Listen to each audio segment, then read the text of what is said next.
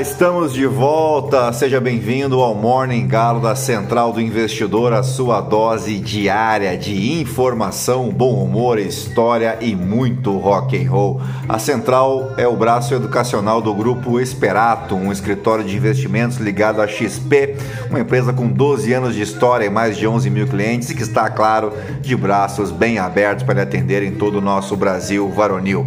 Acesse aí experatoinvestimentos.com.br e venha conhecer o nosso trabalho, tá legal? Eu sou o Felipe Teixeira e ao som de Ultraja Rigor nós vamos destacar o que de mais importante deve movimentar o mercado financeiro nesta segunda-feira, 3 de abril. Faltam 272 dias para acabar o ano e 4 dias para o feriado de Páscoa.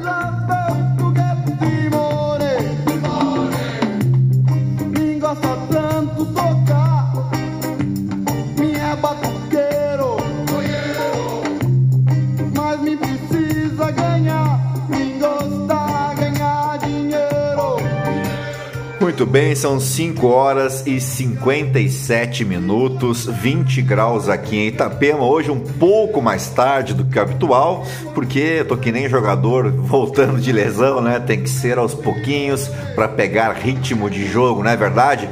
Puxa vida, quanta coisa aconteceu nessa última semana em que estive em Porto Alegre, tchê. O mito voltou, né? Saiu o arcabouço fiscal, o Lewandowski se aposentou, o Internacional foi eliminado para nossa alegria e o Papa virou comunista. Coisas que só acontecem aqui na terra descoberta por Cabral, né? Bom, o que, que eu vou fazer, né? Hoje é 3 de abril, comemora-se o Dia da Verdade, em contraponto ao 1 de abril, que é o Dia da Mentira. O que muitas pessoas não sabem é que a honestidade também é prestigiada com um dia em sua homenagem. Então, o Dia da Verdade, mas como estamos no Brasil, a gente acostuma tanto, mas tanto com a mentira, né, que o Dia da Verdade acaba passando sempre desapercebido.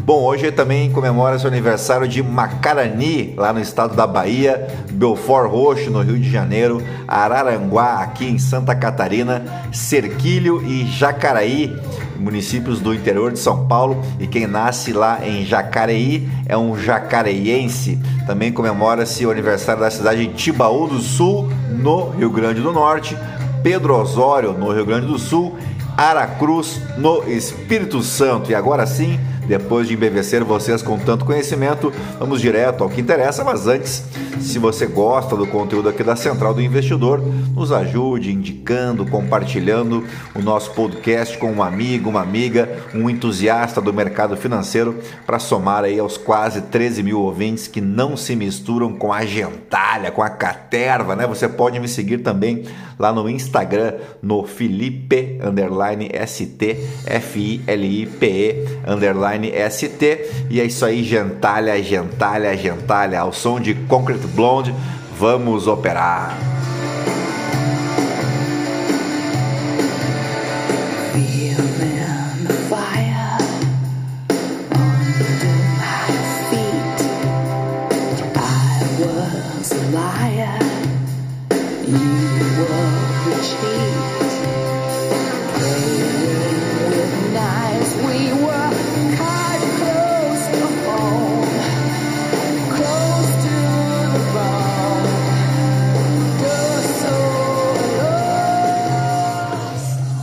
Muito bem, as ações asiáticas abrem a semana com ganhos generalizados, exceção ao índice Kospi na Coreia do Sul, enquanto os futuros em Wall Street operam no terreno negativo e o grande destaque fica por conta do petróleo, que avança acima de 5% depois que a OPEP+, surpreendeu os investidores com um corte na produção que ameaça piorar a inflação global.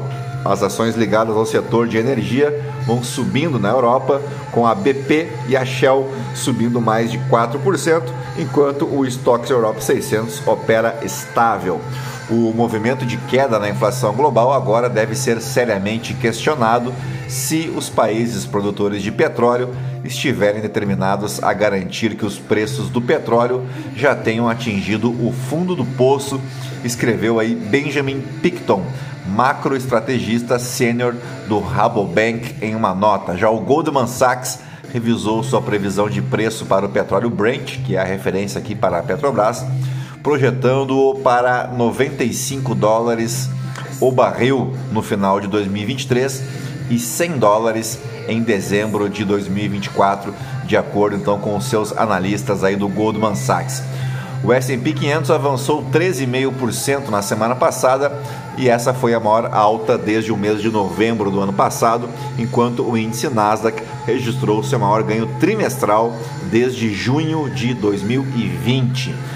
O iene enfraqueceu em meio à preocupação com a dependência do Japão das importações de petróleo e à medida que a confiança entre os grandes fabricantes do país piorou, aumentando o argumento para o Banco Central manter as configurações monetárias flexibilizadas por mais algum tempo.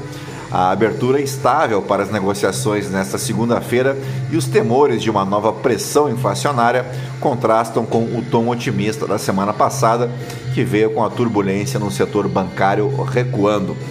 Excluindo alimentos e energia, o indicador de inflação preferido do Federal Reserve, o índice de preços de gastos de consumo pessoal, subiu 0,3% em fevereiro, ligeiramente abaixo da estimativa mediana, o que sugere que o Fed possa estar perto mesmo de encerrar a sua campanha de aumento de juros.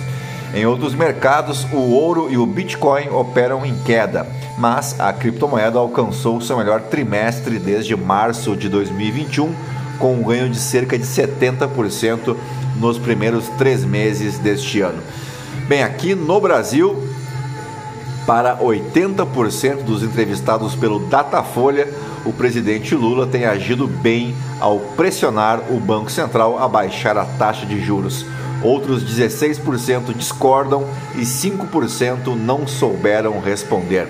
A pesquisa, divulgada na noite deste domingo, foi realizada em 29 e 30 de março de 2023, entrevistando 2.028 pessoas com 16 anos ou mais em 126 municípios em todas as regiões do Brasil. A margem de erro é de 2 pontos percentuais, para mais ou para menos, e a confiança é de 95%. No mesmo levantamento, 71% dos entrevistados disseram que a taxa de juros está mais alta do que deveria. Destes, 55% afirmam que está muito mais alta e 16% um pouco mais alta do que deveria. Mesmo entre os eleitores de Jair Bolsonaro, que indicou Roberto Campos Neto para o Banco Central, 77% afirmam que os juros estão mais altos do que deveria. E dito isso, vamos às principais manchetes dos portais de notícia do Brasil e do mundo, ao som de Gary Clark Jr.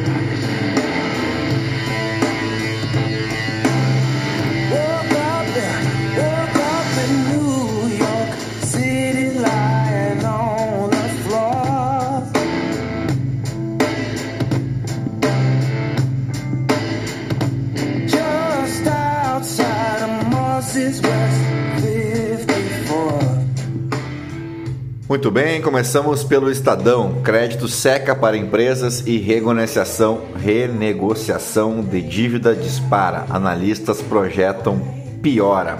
Água Santa faz dois contra o Palmeiras e sai na frente em final do Paulistão. Deu zebra ontem lá, hein? Mas o próximo jogo é no Allianz Parque e aí é mais caro, né? Aí o furo é mais embaixo. Vamos adiante. A gente se sente de mãos atadas. Professores relatam frustração e medo após ataques em escolas. Arcabouço levará a uma alta brutal da carga tributária, diz ex-presidente do Banco Central. Ciro Nogueira, loucura de Lula sobre Moro mostra que não tem consciência do que diz. Caoa anuncia preços do Hyundai Kona híbrido e elétrico no Brasil. Vejam valores. Uh, Chat GPT pode escrever textos literários. Veja o que dizem seis escritores brasileiros. Chat GPT anuncia revolução intelectual. Leia análise de Eric Schmidt e Harry Kissinger. Uh, o que se sabe sobre a morte da brasileira que caiu do sexto andar de prédio na Argentina? Uh, entenda por que os verificados do Twitter ainda não perderam o selo azul. Uh, Vamos para a Folha de São Paulo. 80% acham que Lula age bem ao pressionar pela queda dos juros, diz Datafolha. Uh, países anunciam corte surpresa de 1 milhão de barris de petróleo por dia e preço dispara. Barril avança 8% na Ásia e supera 80 dólares após decisão liderada pelos sauditas, os amigos aí do Jair Bolsonaro, a quem o governo visitou 150 vezes nos últimos quatro anos. O que, que será que de tão interessante eles tinham para fazer na Arábia Saudita? O que, que tu acha? Queda de braço entre Globo, Meta e Google é entrave para a lei de internet. Polícia do Rio prende mulher suspeita de liderar facção no Rio Grande do Norte. É um erro colocar a pauta identitária como central para a esquerda, diz Rafael Correia. Ex-presidente do Equador critica a ênfase em tema, temas como aborto e direitos LGBTQI. Flórida se consolida como bastião bolsonarista após temporada de ex-presidente. Uh, Michele Bolsonaro lidera engajamento entre evangélicos no Instagram. Só precisa avisar a senhora Michele Bolsonaro que Pernambuco não é uma cidade, né? Pernambuco é um estado. E quando a gente tirava sarro e gozava uh, da dona Dilma Rousseff, porque falava muita bobagem e falava mesmo, né? A gente também tem que fazer o mesmo com a ex-primeira-dama da República. Usuários de drogas provocam incêndio na Cracolândia após abordagem policial. Sem Macri, disputa presidencial na Argentina será pautada pela economia. Decisões de Moraes sobre golpistas presos têm trechos repetidos e frases genéricas. PT quer incorporar proposta de Múcio à PEC para mudar artigo 142. Deputados mantêm intenção de aprovar proposta que limita GLOs. Tornado nos Estados Unidos deixa ao menos 28 mortos e milhares de casas sem energia. Gastos com educação garantem dedução no imposto de renda, mas não são todos. Saiba quais. Vamos para o valor econômico. Planalto pretende fundir medidas provisórias em meio ao conflito entre Lira e Pacheco. Veja a proposta. Conselho troca CEO da Via sob clima de dúvida países farão novos cortes na produção de petróleo. Promotoria investiga compra do Credit Suisse pelo UBS Bank. Donald Trump prepara-se para se entregar à justiça.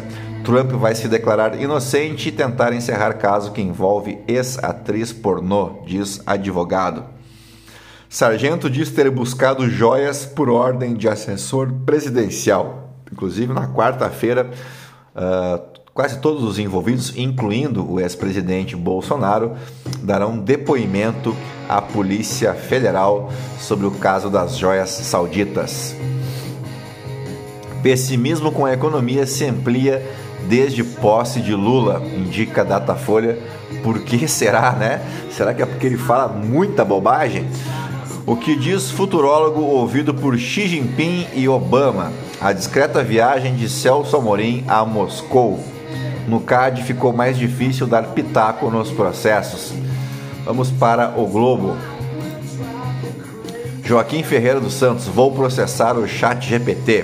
Fernando Gabeira, se fizeram isso com o Papa, o que não fariam contra simples mortais?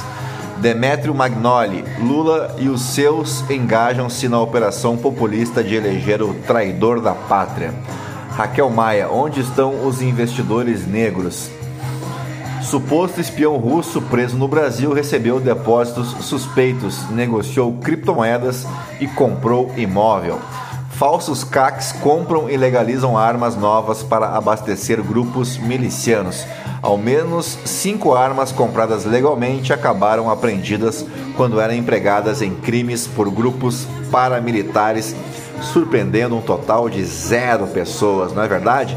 Entenda os cinco pontos em cinco pontos, melhor dizendo, os novos depoimentos para a Polícia Federal envolvendo Bolsonaro e as joias.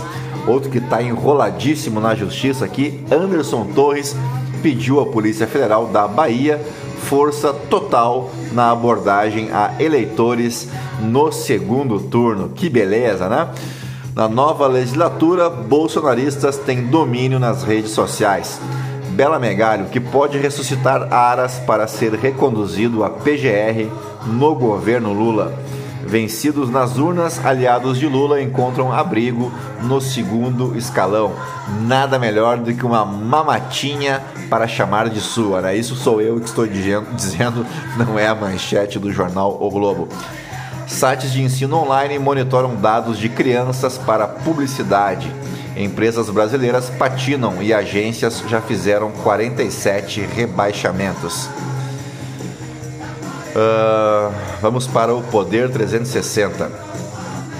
Cresce pessimismo com a economia no governo Lula, diz Datafolha.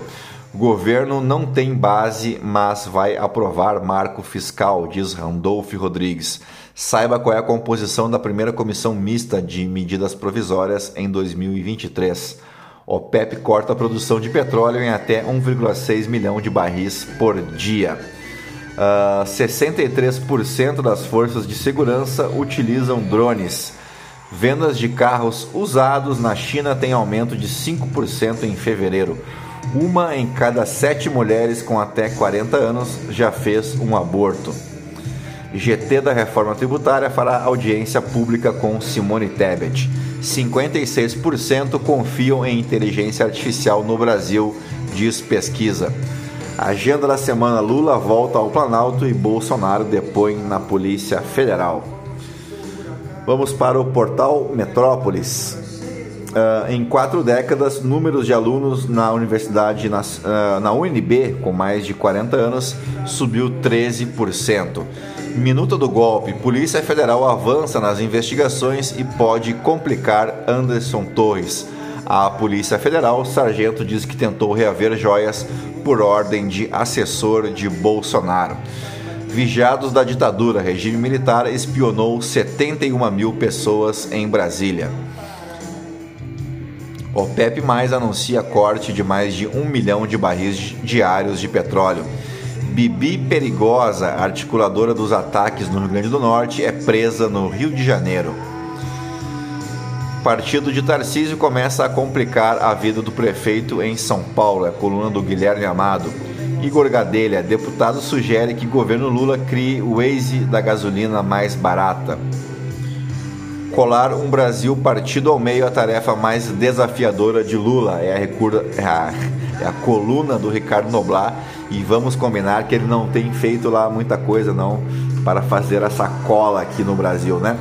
Vamos para o The New York Times. Como os Estados Unidos passaram a usar o spyware que estavam tentando acabar. Vamos para o The Washington Post. Isso se a notícia carregada. Departamento de Justiça diz ter mais evidências de possível obstrução de Trump em Mar-a-Lago. No Financial Times, Rússia confisca passaporte de altos funcionários para impedir deserções. Kremlin aperta restrição de viagens uh, da era soviética em áreas sensíveis. Vamos para os aniversariantes do dia. O 3 de abril marca o aniversário do ator Marlon Brando, amplamente considerado um dos maiores e mais influentes atores de todos os tempos. Ele também foi um ativista por muitas causas, notadamente o movimento pelos direitos civis e vários movimentos indígenas americanos. Também aniversaria hoje outro ator americano, Ed Murphy, comediante, ator, dublador, roteirista, produtor e músico americano. Ele ganhou popularidade a partir da década de 80 após integrar o elenco do programa Saturday Night Live e estrelar shows de stand-up, migrando posteriormente para o cinema. Ele está listado como número 10 na lista do Comedy Central dos 100 maiores stand-ups de todos os tempos completa 80 anos hoje. Ele, o divino Ademir Ferreira da Guia, ex-jogador de futebol, considerado pela torcida e pela imprensa o maior ídolo da história do Palmeiras, do qual foi titular absoluto por mais de 16 anos, durante a época de, da chamada Academia, onde é, ele era o craque e a grande figura central daquele timaço conhecido como Academia palmeirense. Ele é o jogador que mais vezes vestiu a camisa alviverde em todos os tempos, com 902 jogos. É também classificado pela crítica especializada como um dos melhores jogadores do futebol brasileiro de todos os tempos. Pela classe com que jogava, herdou parte do apelido de seu pai, Domingos da Guia, que era o divino mestre, né? E passou a ser chamado apenas, entre aspas, de divino.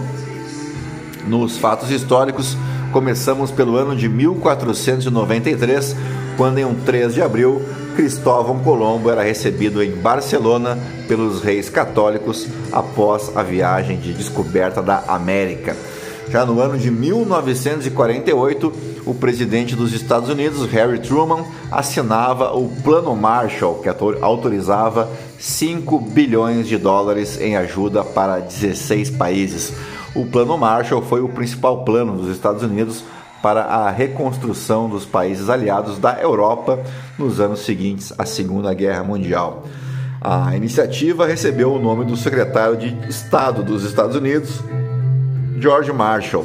Os norte-americanos deram ajuda econômica em valores que variam a depender das fontes utilizadas, entre 12,5 a 14 bilhões de dólares na época, o equivalente a cerca de 100 bilhões de dólares em 2018, ajustado pela inflação.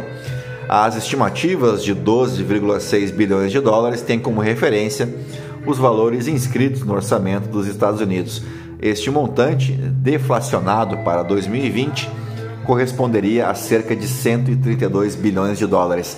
Análises mais recentes apontam que esse cálculo acaba subestimando o real peso desses recursos empregados pelo Plano Marshall. Essa injeção de recursos tanto considerando o tamanho da economia e do orçamento dos Estados Unidos à época, quanto principalmente sua importância para uma economia europeia quase completamente destruída pela guerra, teve um peso de fato muito, mas muito maior. Para evitar subestimar esse peso, apenas com a estimativa de gastos deflacionados, um estudo apresentado pelo Instituto de Pesquisas Econômicas Aplicadas, o IPEA, considerou a proporção do orçamento gasto com o Plano Marshall pelo governo dos Estados Unidos entre os anos de 1948 a 1951 e o quanto isso representaria em proporção equivalente do orçamento americano de 2020 para um orçamento total dos Estados Unidos estimado aí no ano de 2020 em 4,5 trilhões de dólares, um novo plano Marshall desembolsaria ao longo de quatro anos em que esteve vigente algo em torno de 1,35 trilhão de dólares em valores de 2020 para se equiparar aos gastos da época.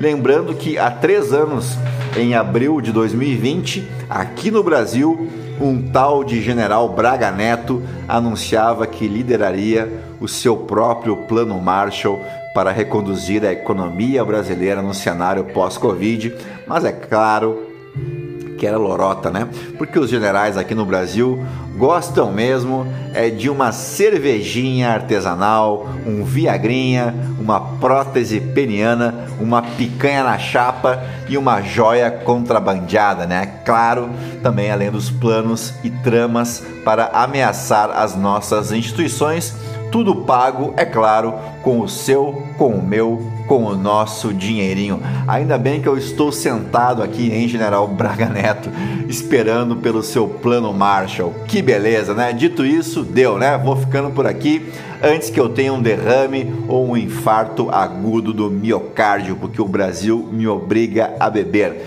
Mais uma vez, se você puder aí clicar no coraçãozinho, curtir o nosso podcast, clicar ali nas cinco estrelinhas para avaliar a gente, nos ajuda e muito a seguir produzindo esse conteúdo diário para vocês. Hoje ainda não teremos o um Morning Call em vídeo lá no YouTube, mas pretendo já fazer o call de fechamento em vídeo e aí a partir de amanhã a gente volta à vida normal, tá bom?